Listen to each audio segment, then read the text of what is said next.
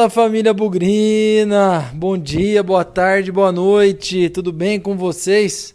Finalmente o Guarani vai jogar, hein? Depois daquele empate 3 a 3 contra o Cruzeiro, que parece que foi no ano passado, né? Não, foi na segunda-feira da semana passada. pouco mais aí de 10 dias, 11 dias. Finalmente o Guarani vai a campo de novo. Joga nessa sexta-feira, 7h15 da noite, contra o Botafogo de Ribeirão Preto em Campinas, no Brinco de Ouro. Mais uma vez a gente está impossibilitado de ir para o Brinco. Mas as expectativas são boas, hein? Depois da grande atuação contra o Cruzeiro, a vitória escapou, aquela sensação de é, um empate foi bom, mas poderia ter vencido o jogo. Vamos ver como vai ser o desempenho, como vai ser o Guarani mais tarde contra o Botafogo. Aliás, muitas mudanças no time, possíveis mudanças, né? Principalmente por conta de alguns jogadores aí recuperados de Covid, de suspensão, de lesão, dores de cabeças muito boas aí para o Felipe Conceição. Enfim, é um pouco sobre isso que o Bugricast pré-jogo de Guarani e Botafogo vai falar hoje para vocês. Bugricast, o podcast da torcida bugrina. Muito sucesso tem feito aí a camiseta do Bugricast, muita gente procurando, gente querendo para coleção, enfim, temos feito alguns sorteios. Então, se você ainda não adquiriu a sua camisa do Bugricast, não, não, ela não está à venda. A gente vai sortear conforme a nossa programação. Mas uma das dos pré-requisitos para um sorteio é a gente chegar aos 700 seguidores no YouTube. Se você ainda não segue o Bugricast no YouTube, corre lá, se inscreva no canal e se você estiver ouvindo, deixa o seu like aqui no programa. Quando a gente chegar em 700, nós vamos sortear mais uma camiseta. Fizemos isso quando chegamos em 600 e a próxima meta é chegar nos 700 inscritos no nosso canal. E nós estamos aí em todas as redes sociais também, no Instagram. Muito importante você seguir a gente no Instagram também, porque de vez em quando tem uma novidade, tem um sorteio ali. No, no Twitter, no Facebook, no Apple Podcast, no Deezer, no Spotify. E fica aqui o recado, hein? Nós estamos produzindo conteúdo com muita frequência.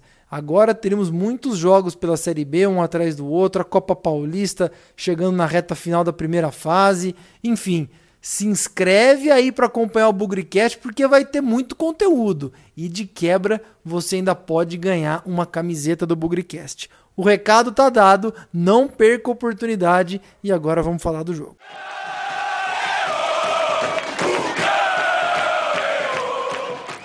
E para falar do jogo, para falar do Guarani, na verdade, a gente traz aqui a palavra do Lucas Rossafa, para fazer o boletim da preparação do Guarani para esse jogo. Tem desfalque, tem retorno, tem expectativa.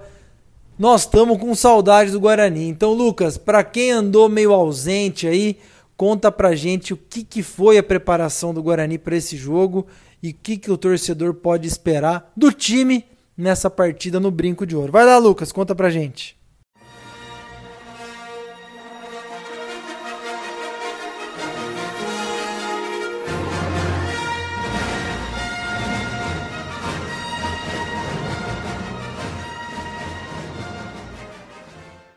Oi, Pezão, grande abraço a você, em especial a todo o torcedor bugrino.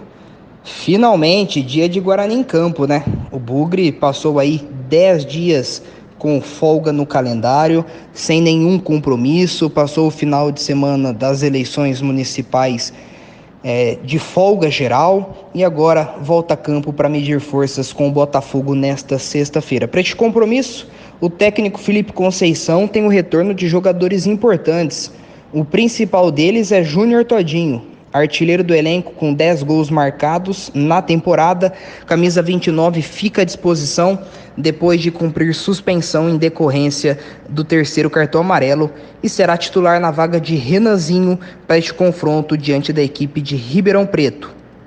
Outro que volta à equipe é Romércio. O Beck foi reserva no empate contra o Cruzeiro por não ter condições físicas ideais, em decorrência de um probleminha na coxa, e retoma a titularidade, herdando vaga de Vitor Ramon e agora faz parceria com Valber no miolo de zaga. O Bugre também teve dois retornos importantes no departamento médico. O meio-campista Arthur Rezende e o centroavante Rafael Costa, diagnosticados com Covid-19 há 10 dias, é, cumpriram isolamento social e também estão relacionados para este confronto decisivo na luta contra a zona de rebaixamento. Por outro lado, nesses últimos dias, o Guarani também informou a cirurgia no ligamento do joelho esquerdo de Eduardo Persson. O volante, que era titular com Felipe Conceição, está afastado por até nove meses e é então desfalque confirmado é, para o Campeonato Paulista também do ano que vem, caso, é claro, continue no Guarani. O zagueiro Didi em transição física, não reúne condições e está fora de combate. Uma das dúvidas na escalação do Guarani é no ataque. O técnico Felipe Conceição tem Pablo, que foi muito bem contra o Cruzeiro, inclusive marcando um gol depois de cinco anos, e conta com o retorno de Vagninho, livre de suspensão.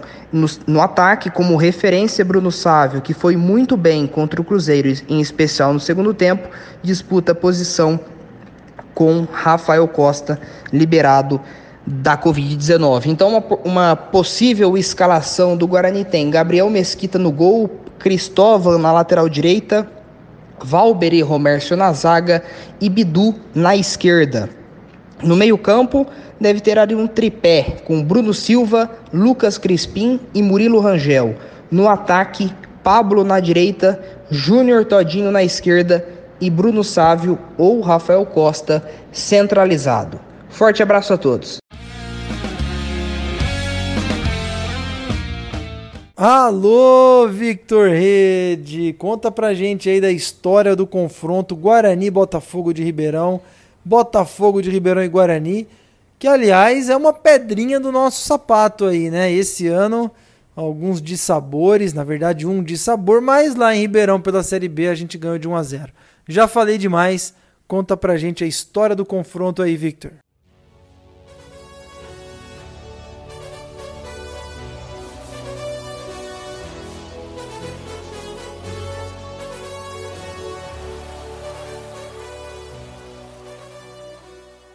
Fala Pezão, fala galera do Bugrecast. Aqui quem tá falando é o Victor Rede e tô sempre aí passando para vocês dados, curiosidades estatísticas dos confrontos do Guarani nesse Campeonato Brasileiro Série B 2020. Bom, já estava com saudade de falar aqui com vocês. Um tempão aí sem Guarani, né? Foi lá na outra segunda-feira da semana passada, né, que enfrentamos o Cruzeiro. Então vamos falar aqui do confronto de hoje, que é contra o Botafogo. O primeiro confronto contra o Botafogo por Série B no Brinco de Ouro foi no ano de 90 e naquela oportunidade acabamos perdendo por 2 a 0. 90, que foi praticamente aí o primeiro ano que o Guarani jogou a Série B de verdade. Muita gente se confunde com 87, é, com Taça de Prata em 81, mas na verdade a Série B mesmo, que a primeira vez que nós jogamos foi no ano de 90 e tivemos essa derrota aí para o Botafogo no brinco por 2 a 0. Já a última vez foi no ano passado, está bem fresca na nossa memória. É até uma frase que eu uso bastante aqui no pré-jogo. E foi também uma derrota pelo mesmo placar de 2 a 0. Naquela oportunidade, nós já estávamos naquela sequência positiva, né, na reação no Campeonato Brasileiro e acabamos tendo esse, esse resultado negativo no Brinco de Ouro, perdendo por 2 a 0. Mas ainda bem que essa derrota não afetou em nada na nossa recuperação nessa Série B aí de 2019. Ao longo da história por Série B são nove jogos com duas vitórias do Guarani, quatro empates e duas derrotas. O artilheiro do confronto é o Lúcio com dois gols. Eu espero que vocês tenham gostado. Um grande abraço e até a próxima. Enquanto isso, na sala de justiça. Bom, já vamos falar sobre o jogo aqui. Botafogo vem numa situação muito complicada, né? Partidas aí sem vencer, uma crise política muito grande, problemas administrativos, não sei com relação a salário, mas o clima lá em Ribeirão Preto não anda muito bom. Além disso, time tem aí algum um outro desfalque por Covid e está tentando dar aquela chacoalhada no grupo. Foi buscar é, no time da Copa Paulista, que vem fazendo um bom papel. Parece que alguns jogadores aí, para quem sabe, serem usados nesse jogo contra o Guarani. Então, olho nessa tentativa aí do Botafogo promover novos jogadores e surpreender o Guarani. Eu acredito que eles vêm bastante fechados. E eu tento fazer um paralelo aqui com o jogo do Guarani no ano passado contra o Vitória lá em Salvador pela Série B. Por que, que tem a ver isso, Pezão? O que, que isso tem a ver? Nós tínhamos 19 pontos naquele momento é, e hoje o Botafogo tem 18. Campanha muito parecida. A gente foi a Salvador, é, jogamos para frente, tivemos algumas oportunidades, mas fomos, fomos atrás de uma bola e teve ali a boa jogada do Crispim com o Thalisson, cruzamento e o gol do Michel Douglas para fazer 1 a 0 a nosso favor. Então acredito que o Botafogo vem nessa mesma pegada.